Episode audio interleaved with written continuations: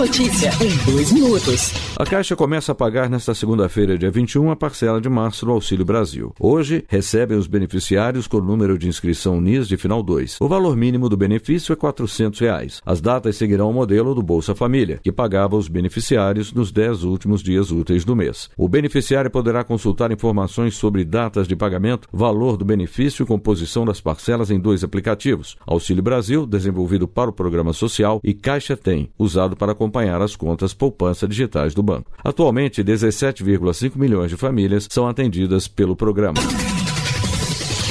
O Ministério da Educação, MEC, participará da Feira BET 2022 em Londres, na Inglaterra. O evento está previsto para acontecer nos dias 23 e 25 de março. Além da participação na feira, a delegação do MEC terá uma agenda repleta de reuniões com autoridades locais da área educacional para uma troca de boas práticas entre o Brasil e o Reino Unido. A comitiva do MEC será composta por especialistas na área de educação básica, educação superior e educação profissional e tecnológica.